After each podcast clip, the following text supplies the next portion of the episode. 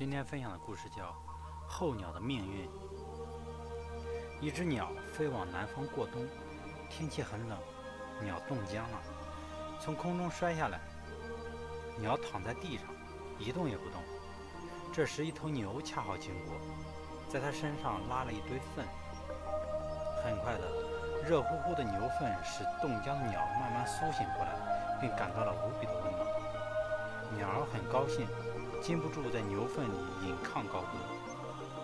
一只饥饿的猫，野猫顿生而来，看到了这只牛粪里的鸟，便急不可待地将它挖出来吃掉了。并不是每一个人往你身上拉屎的，并不是每一个往你身上拉屎的人都是敌人。你的上司、同级对你的批评指责，不要因他们的忠言逆逆耳言辞而心生怨恨。其实他们是在保护你，并不是每一个把你从屎里救出来的人都是朋友。